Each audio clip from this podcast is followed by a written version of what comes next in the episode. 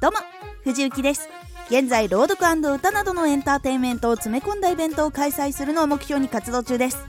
今回はラジオ50本目ということでラジオ活動ツイッターなどでラジオを文字化しようと思っていますというラジオです。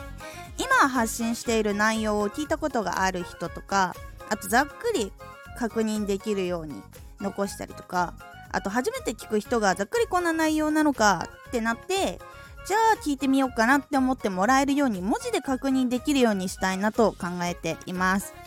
今は Twitter の勉強していてそこから始めてみようかと思っています。もうパッと見で分かりやすい。で文字だからすぐに見返せる。で音声と合わせて確認とか勉強ができるような見てもこうすっきりしてて簡潔で分かりやすい文章になるようにどんどんチャレンジしていきます。音声以外の最新情報とかあと藤雪の情報を確認したい方は概要欄の Twitter をフォローしていただけたら嬉しいです。